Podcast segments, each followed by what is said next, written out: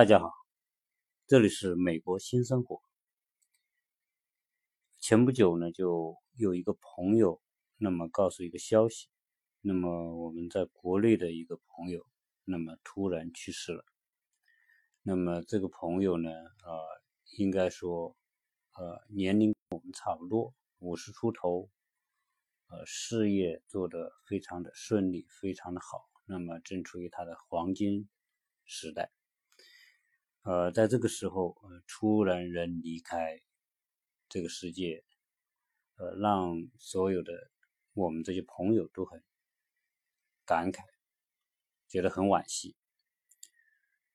那么，中国我们听到这些打拼的人，那么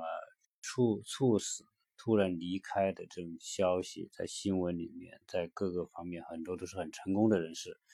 那么都出现这种情况。啊，英年早逝，那么这个不是一个个别的一个情况，而是一个非常普遍的情况。而这种普遍，啊，源根源来自于中国的这种社会环境。现在我们说的这些打拼的这些年轻人，那么，呃，从过去的这个七零后、八零，那么到现在的九零后，那么都属于职场当中，呃，中国的这种职场。那么快节奏，这种竞争压力大，那么所以呢，就是说大家不拼是不行的。所以目前我们国内的这种状态啊，我想啊，普遍存在一种内心的一种焦虑。那么为什么啊？我们说这种普遍的焦虑存在在我们这一代人心中呢？呃，这里面我想一个很重要的原因是我们的这个生存的状况，在中国那么快速的发展，很多人在这个发展过程当中找到机会发家致富，啊，或者成功的一个，我们说中国很注重这种成功学啊，很注重我们所所说的社会的一个成功的概念，那么大家都追求一个成功的目标。那么这个目标当然包括经济上的、财富上的、生活上的啊，以及种种地位啊，包括啊这些我们说的这些啊，能给自自身的这个切身利益相关联的这些利益上的这种目标啊，那么大家都在全力去去拼搏，去追追求自己的各自的这个成功目标，那么。这种而这种压力所产生的这种焦虑竞争，那么最后呢，又又变成另外一个问题，就是说我们现在基本上是快的没有办法停下来啊，中国做什么都快啊，这个是让让西方人觉得不可思议啊。比如说我们中国要修一个桥。那可能两年一座大桥就修完，一栋大楼，几十层的大楼，四五十层、五十层、一百层的大楼，可能也就两年就给它干完。那么很多都是这些大型的这种项目，我们所看得到的外表的这些项目，那么都是非常快的能够完成。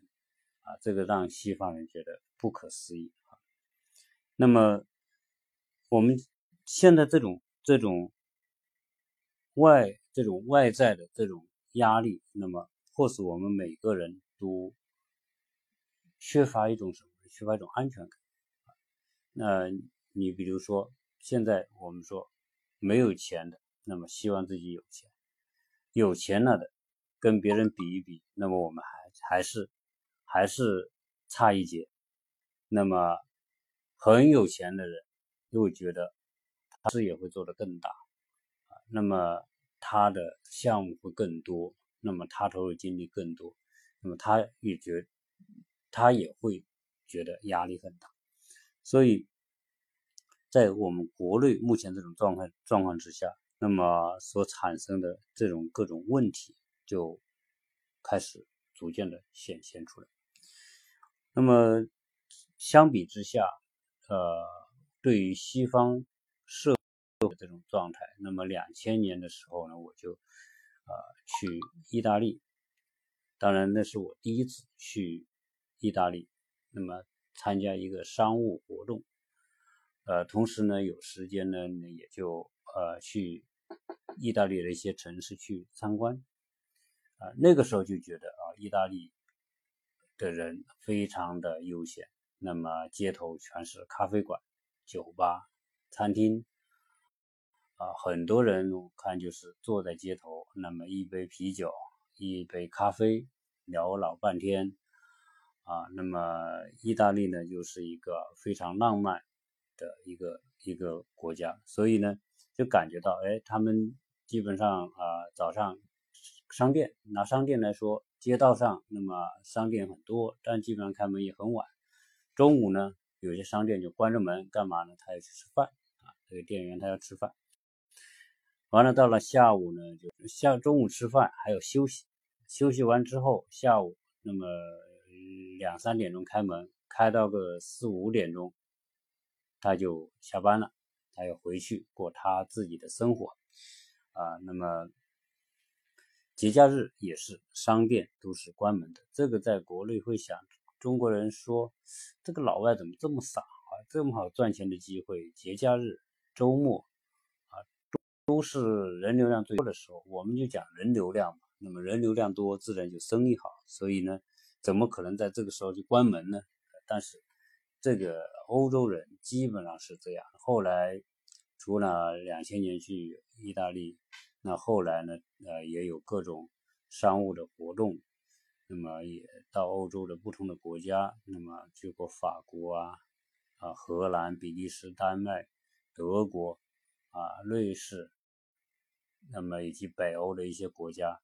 那么都去过。那么总体的感觉是一样的，欧洲人是比较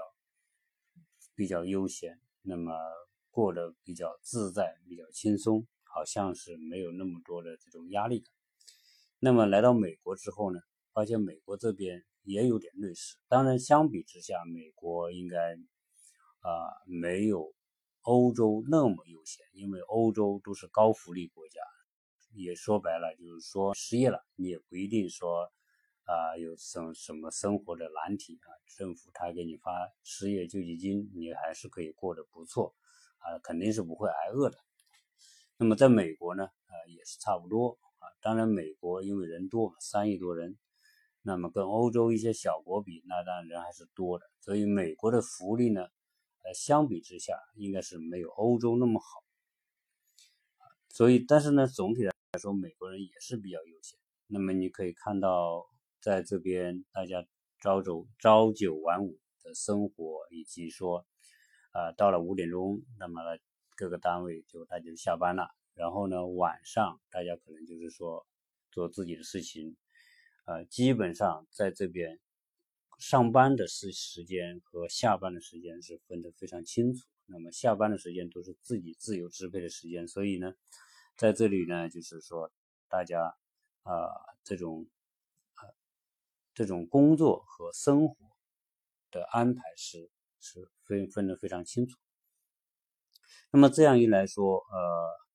我们就我就有一种感慨。那么，在我们国内，我们在职场上的人，不管是当老板的还是做职业经理的，那么很多时候是不由自主。那么很多的时间是要花在工作上，那么因为竞争的需要压力，那么呃，知道中国人做生意竞争起来，那西方人是没有办法比的啊，所以从这个角度来说，中国人钻的精神，那也是西方人没办法比的。所以，我们把大部分时间都放在工作上，放在生意上，放在这种竞争上，那么真正留给自己的时间就比较少。啊基本上来说，有时候都是起早贪黑。那么真正回到家里，那么跟家人团聚啊，在家里一起的时间，包括说节假日出行安排啊，那么这方面呢，我可以说中国的职场上的人普遍是在这方面是是有缺失的。那么相比之下，那么美国人，那么我觉得他们是。呃，我们说它是因为福利比较好，那么社会保障制制度不好，啊，这是其中一个原因。那么同时呢，美国的社会比较成熟，那么中国社会处于这种我们说的这种这种野蛮生长也好啊，那么后来说呃大众创业、万众创新也好啊，那么总之来说，中国这三十年有巨多的这种创业机会，那么中国的创业土壤啊这种条件，当然中国的这种发展当中嘛。很多东西不完备啊，有很多的空子啊、漏洞啊，那么都成为这种大家可以去去创造财富的一种机会和一种方式。所以呢，大家都在钻。那么相比之下，那么中国普遍来说，中国人的生活呢就变得比较失衡。那么，呃，在工作上投入的多，那么在生活上安排的少。那么美国人，那么。我们说，除了他的福利之外，还有一个因，就是美国社会很成熟。相比之下，你说创业的机会嘛，在传统领域、传统行业，那么在美国基本上啊没有太多的机会。就算你有这种机会，因为美国的这种社会管理极其成熟和复复杂，承担的风险很大。那么你要是在传统行业去创个业，你的投入风险。法律风险、经营风险，那么还是很大的。那么做传统行业，利润也不是特别高的情况之下，那，分分钟有可能你的创业是是你的是是是不一定可以赚到钱。那么，所以很多人说，与其说我所有的压力背上来做这个创业，那么还不一定是那么赚钱的情况之下，我为什么不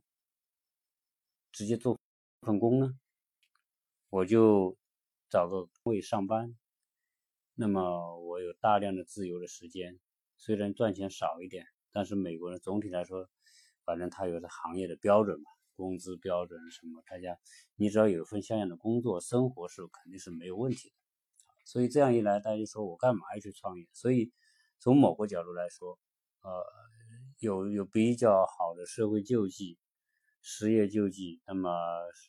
工资待遇比较好的前提之下，很多年轻人是不愿意在传统行业去创业的。那相比之下，中国是大量的人在传统行业创业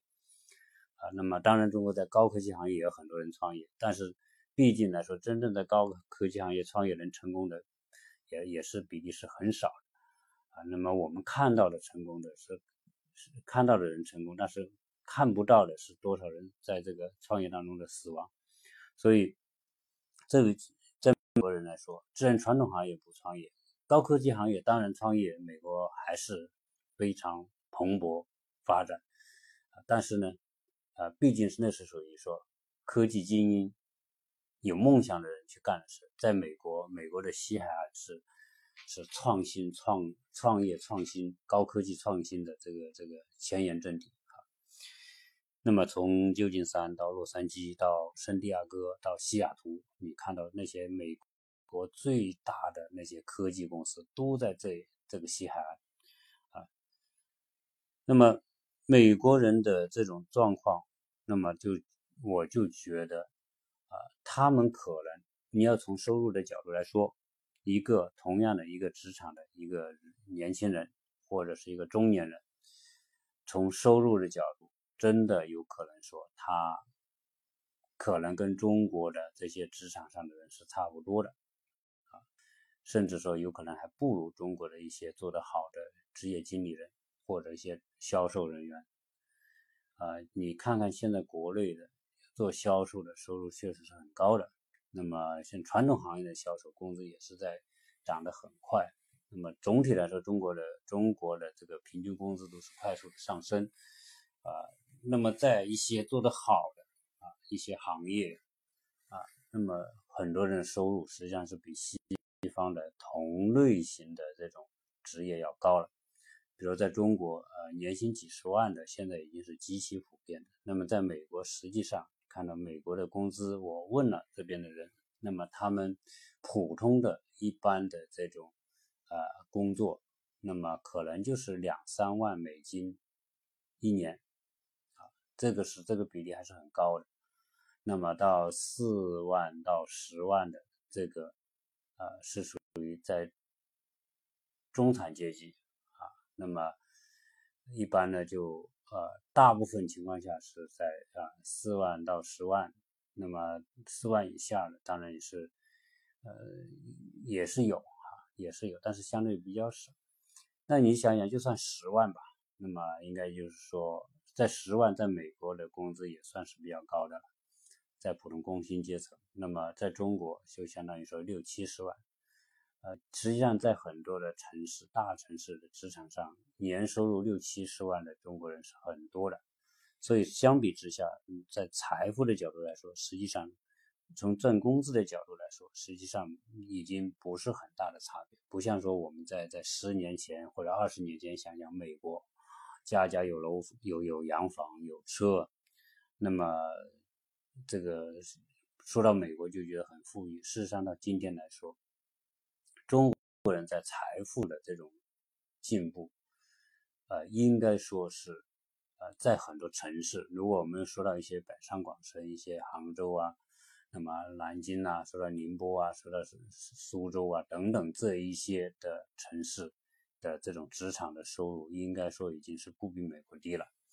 那么。美国人，那么这种状况，当然这里面我觉得他也，他就是很成熟这种社，不管是社会的这种制度结构，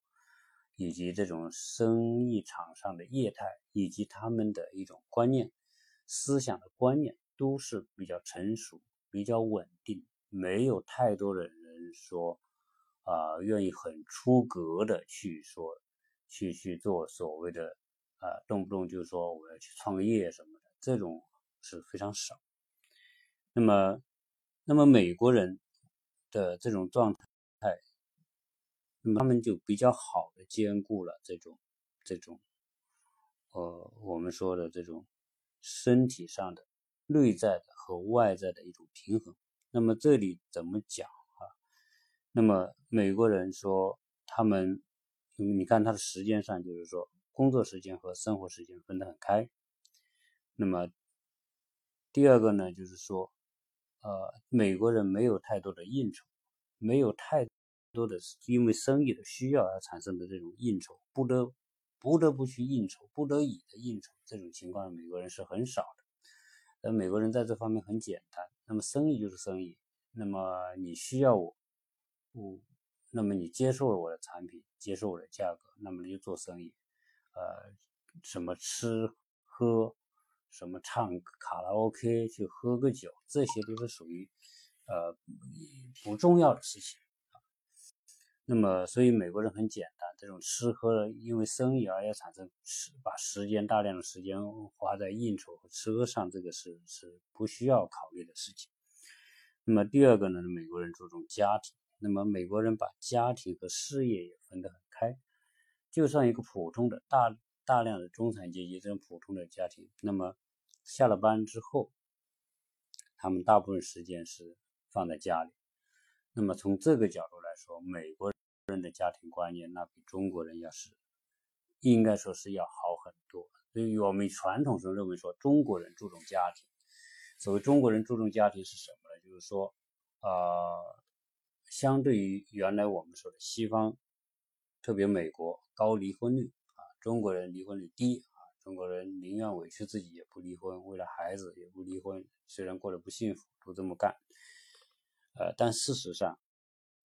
现在的情况应该是有很大的改变。中国人特别年轻一代，八零后、九零后，特别是九零后的离婚率可能不比美国低，甚至比美国高。为什么呢？因为这个两个国家的这个现这个这个现状不。中国人要离个婚，那也是很容易；结个婚也很容易，是吧？自由意志，你决定要结婚就登记一下，那么这个就结婚了。实在说合合不来，呃，在中国你看到很多闪婚之后的闪离，是吧？那几个月，不到几个月就离的，甚至有时几天就离的，这个非常的这个轻率就离了。那么为什么这么简单？为这么这么轻率就做这个事情呢？当然这里是很多的原因啊，每个人各有各的原因。那么在美国可不是这样，美国人也有离婚，离婚率原来说啊好像也不低，但是事实上美国它的法律制度不同，美国你要离个婚，啊，那那是很不合算的。那怎么讲？你比如说，可能可能这个男的在外面工作打拼，那么赚钱收入也不错。这个女的她什么也不做，就是带小孩在家里，对吧？因为很多美国人对这个小孩的这种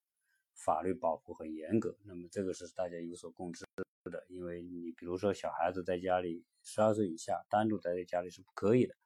那么这样一来呢，小孩子美国的放学早是吧？像我们这个小孩基本上呢就是两点五十就放学了，啊，有的时候呢就一点五十就放学了。那么放学他干嘛去呢？学校他有没有太多的这种安排？有老师也不管你孩子，你放了学你得就得回家，因为待在学校他会出事故。因为美国人是这样，这个最担心小孩出事。小孩如果在学校出事，那这个学校是当得不了，那是很害怕的。所以呢，放了学我就让你走啊，你还你就接晚了还不行，接晚了他还给你要要要记录。啊，那么我们，呃，因为有一次晚了去还要签字啊。如果你一个学期累计多少次签字，啊，接孩子接晚了的情况的话呢，那么最后，呃，还，那么学校还会找家长谈话，那么这个甚至有可能教育局找家长谈话，啊，发通知是不是你家庭有问题，那么管不好孩子，那么等等这种情况都有。所以小孩放学放的早，放的早之后呢，那你就必须放带回去，带回去。在美国人知道，不是说中国很多老人跟跟年轻人看孩子是吧？带孩子在美国没这个事儿，就你自己的养孩子自己养，老人没有义务帮你带孩子，所以就变成说很多女女的就在家庭做全职妈妈带孩子，那么送孩子上学啊，照顾孩子各种事情啊，因为家里总得有人嘛。没有人二，十二岁以下，如果小孩单独待在家里是违法的。如果有邻居举报，那么这个警察会会会上门，那么会把孩子带走。所以这种情况的时候，美国有很多很多的女性呢是在家里，那么男的在外面工作。假如说你男的不老实，对吧？闹个什么小三呢？然后呢，闹个外情呢？那么。这些东西一旦出现，那么那么女的可能说提出离婚呢？那不管是哪一种情况，只要是说你因为这些情况啊出现离婚，那么家庭财产在法律上法院是不会说没有条件，这就属于通常一定是这么做的。那么你只要说出现离婚，那么你财产一定是各一半，所以。在美国会看到很多的名人离婚，什么老虎子啊，那么还有很多，就是那个高尔夫球那个那个很牛逼的那个打高尔夫球的那个，那么离如果他要离次婚，那他可能有十个亿的资产，那么这个女的就要分掉五个亿，啊，这是法律规定，这个是你找律师也没用。啊，所以呢，你离次婚，这个这种名人离婚的成本也是很高的，像这泰森啊这种离婚啊，那一半财产就被女的分走，啊，所以一般的情况下，大家都是啊，不管是看在钱的份上，还是怎么样来说，大家美国人我觉得对家庭观念的重视还是比中国人要高，因为这种法律的这种制度也是一种约束。他也不会说轻易去离婚，真要到了离婚，那么可能这个这个损失也是挺大的。那么另外一个呢，美国人在这个对物质的追求和对精神生活的享受方面也是做的比较好。那么，呃，我们说物质方面，那么有各种局限也好，各方面原因，他们是那么的拼。不是那么的努力。比如我们去买个车，我买个车，按理来说嘛，那你就给我做服务做得好一点。但美国的服务也是做得好，但是你就看到，反正我们去好的地方办事，呃，去看房，这个是很典型的例子。那么我们去看，他到五点钟下班，我们比如说四点半钟去，四点半钟去呢，他也带你看，但他告诉你，我五点钟下班，你要快一点。那在中国不可能啊！中国这是看售楼小姐，你你别说五我五点下班，你别说你说你慢慢看，你看到六点，看到七点，看到八点，那中国这个售楼的这个肯定都是非常有耐心的陪你。但在美国不是这样，他就是五点下班，我就五点下班。那么在美国，呃，美国人呢，这个我看到呢，在假节假日周末，那么。都是大人带着孩子出去参加各种活动啊。那么，比如说我们附近这边有好多的公园，公园里面都有很多体育设施，有的是专门的体育公园。那么，在我们旁边有一个体育公园，这个体育公园呢就有呃七八个足足球场集合在一起。那么，整个体育公园里面呢，停车位全部停满，然后呢，就是各各个足球场都是在比赛。就是小孩子比赛啊，那么有很小的，也有比较大的，也有大学生啊，那么这个非常的热闹啊。那么我们去博物馆也是一样的，美国的博物馆其实门票很低，不不收什么钱，那收也收个两三块钱、三四块钱啊，特别对小孩子。那么大家就很多时候呢，都带小孩去这些博物。参观美国的鱼文化公共设施是极其丰富的，在这一点上来说，那那它的土壤环境、教育环境呢是非常好的。那么，如果只要一个懂事的孩子，他去到这些博物馆参观，那么对丰富他的知识、他的视野以及他的阅历，以及他对对这时代这种这种史这种啊跨度，对吗？那么他们。都可以在里面学到很多的东西，那么所以呢，就是说，呃，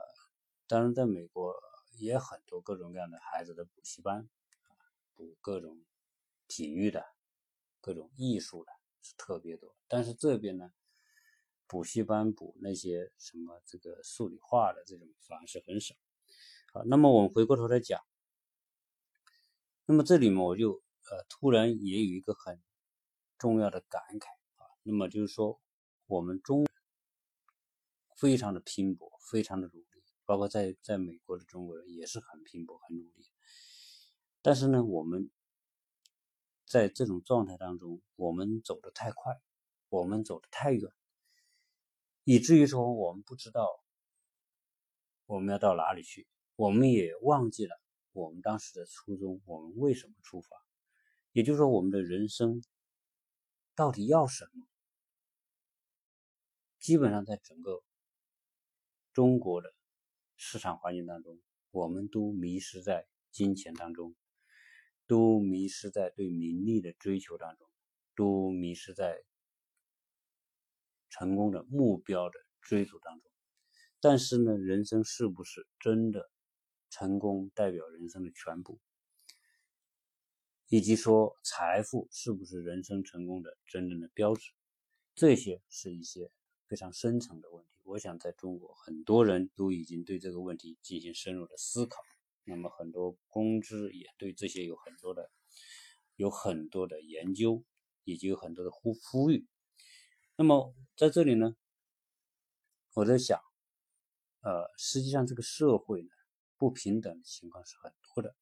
那么有各式各样的不平等，从而带来各式各样的这种内心的这种。不平衡带来各式各样的抱怨，但是呢，上帝在创造这个世界的时候，有一点，到目前为止那是绝对的，每个人的时间是一样的，在这一点上不会因为说谁的地位高，谁的成功，呃，做的特别成功而有什么不同，反正每个人一天二十四个小时。不管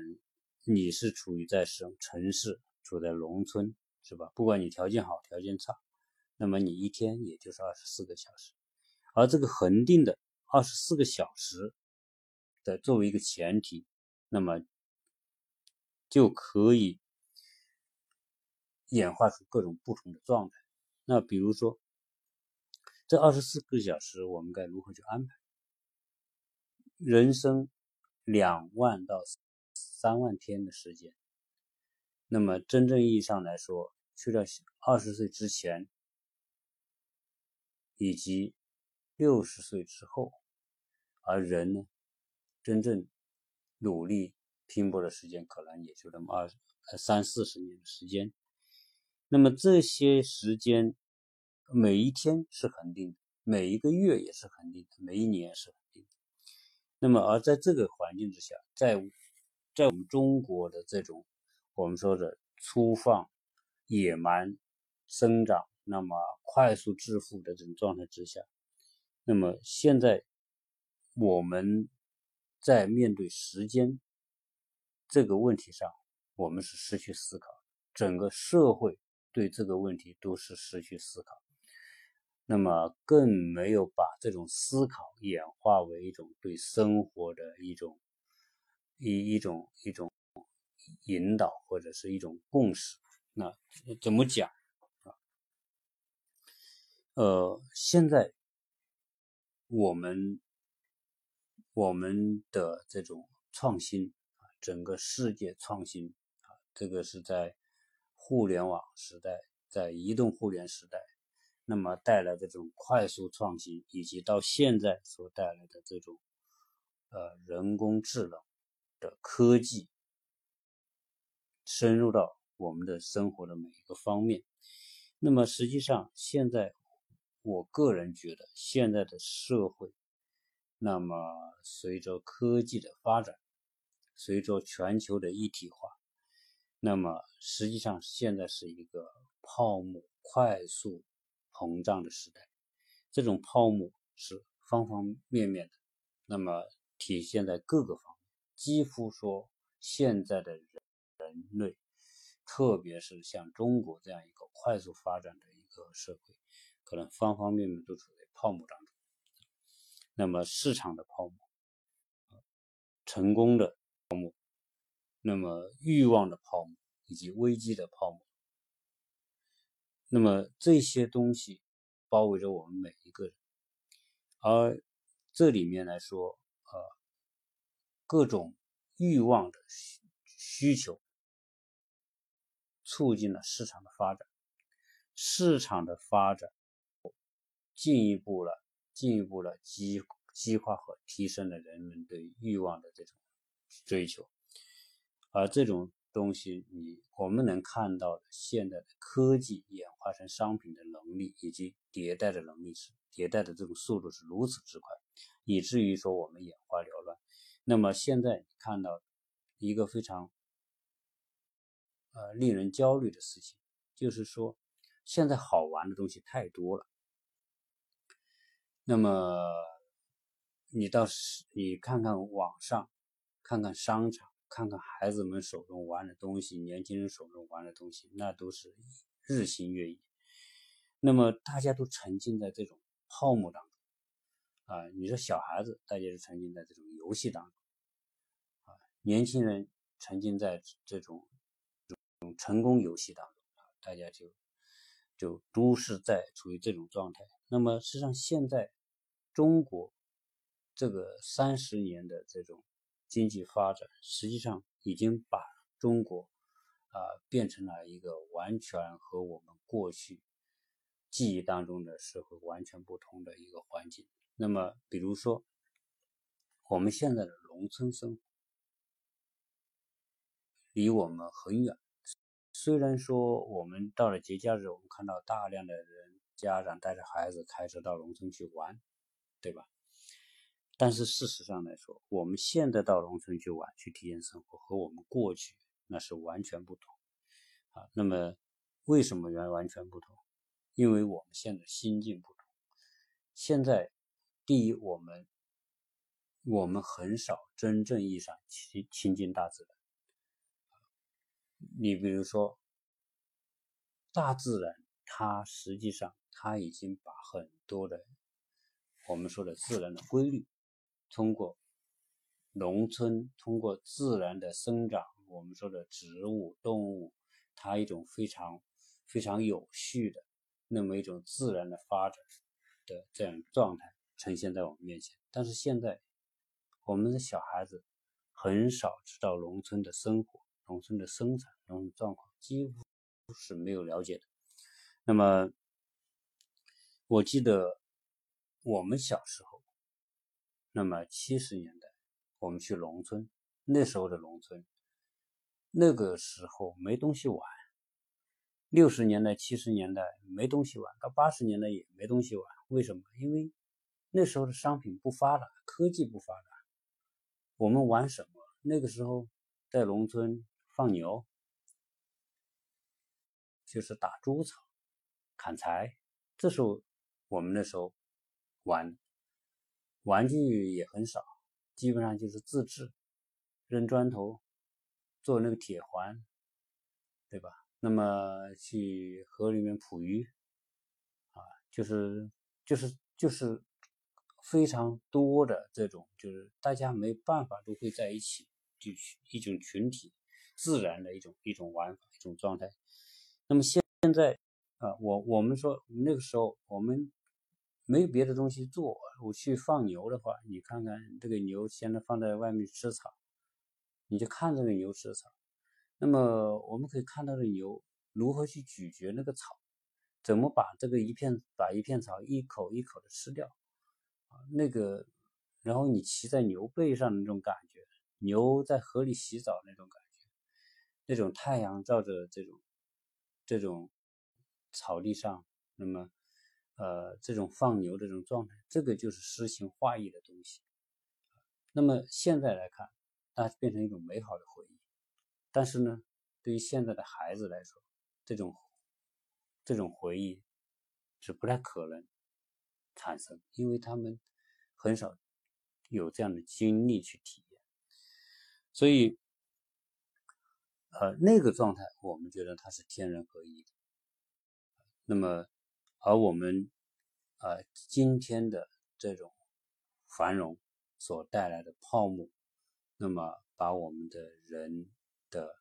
心灵的智慧都给劈掉了。那么我们现在也很少有时间去思考。那么思考什么？思考我们个人和我们内心之间的关系。啊，我们刚才讲，我们都属于很多时候是处于迷失当中的。那么我。我们自己的内心和我们的行为已经完全被泡沫所隔离，基本上来说，我们听不到自己内心的声音。那么这个话怎么讲？是不是说我们现在所努力的追求的东西，是我们真正需要的东西，是我们生命的意义的全部吗？我们不知道。当只有说。听到一个朋友因为不幸的消息，那么离开这个世界，才会让我们有所感触。哦，觉得假如这个事情发生在我们自己身上，你会有遗憾吗？你会觉得说，我们如此努力的奋斗，真的是值得吗？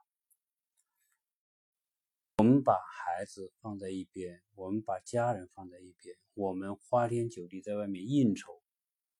是否真的值得？而我们人生真的这么短？这几十年的时间，上帝一次性人来到这个世界上，上帝一次性的就把我们的时间存折存在我们的户头上，那么。他可能存了，那么他存的这个，我想对每个人存的是一样多的，但一样多的事情，那么有些人可能会消耗的快，有些人可能消耗的慢。呃，人生就是一个单单纯的旅行，永远不可能有回头，做错了，走错了，说我从头再来，没有这种可能。所以呢，我们很少现在说啊，很多人会参加各种各样的这种培训班、学习班、进修、静坐。那么实际上这里面，呃，有一些人，那么他能够排除这个泡沫，那重新思考。一些作为人生活到来到这个世界上的一些非常重要的一些话题，那么这些我觉得倒是有可能能够为自己的人生、事业、家庭和生活找到一个平衡，啊，而这个平衡在我看来是人生意义最重要的一部分。那么在这个。这个话题应该说是一个比较呃比较带有一种啊深层的严肃的一个一个问题一个话题。那么作为我们这一代人，那么我们在美国，我们觉得说啊美国人的很多的观念和做法，不管是出于什么样的背景，那么都是值得我们思考，都是值得我们借鉴。呃，人生是一个立体的东西，它不是一个平面的，也不是一条单独追求成功的那一条线。人生是多姿的、多彩的，那么人生实际上是要兼顾很多的东西。所以呢，美国人慢的慢节奏的生活和中国人的这种忙碌奔波和。这种快节奏的这种打拼，实际上，呃，中国应该说是到了一个需要回头反思我们这种全社会的这种状态、这种焦虑、这种不满，那么我们如何去啊消除，让自己能够平静下来，让这个社会能够平静下来，那么。能够真正说中国的文化，实际上我我我们应该说很有感触的一一点，中国的传统文化的精华是什么时候创造的？实际上，中国传统文化的精华并不是近代的文化，中国的真正的传统文化对人类最有巨大贡献的文化，是在过去的两三千年以前。所创造的，特别是中国文化最鼎盛的时候，是在春秋战国时代出现的百花齐放、百家争鸣那一大批的这些哲学家、思想家。那么，孔子、孟子、老子等等这一些人所创造的智慧，所。所总结的这种智慧，所发现的这种宇宙的非常深层的规律，到目前为止，没有后面的人真正能够超越他们。也就是说，中国文化最核心、最高潮的部分是在那么早的时候创造的，而那个时候是物质极其贫乏的时候。所以，我们说，啊，经济。越繁荣，社会越发展，那么商业越发达。实际上，我们人会思去思考，我们人作为人本源的这种能力是越低下，我们的智慧在这种环境当中是降低的。所以，知识爆炸、科技爆炸，并不等于是技术的这种快速发展和人类的智慧是成反比的。这个，我想，这个未来一定会验证这一点，并不是说科技越发展，人类智慧会越高，应该说科技越发展，人类智慧会下降，人们在智慧方面的思考的能力会下降，整个社会，那么对在这方面的这种追求也会变得很麻木，而满足于说科技、经济。发展带来的这种物质成果，给我们肉体上、情欲上的那种满足所蒙蔽，那么这种情况啊，应该说啊是目前非常值得我们去反思的一种情况。呃，今天呢，因为这个话题呢，说来它也是一个思考性的话题。那么，呃，对于我们说中美之间这种差异啊，我们做这样一种比较。那么后面呢，我们会再再继续有机会的话，对这个话题呢再进行一些。那么今天的那么话题先谈到这里。谢谢，谢谢大家收听。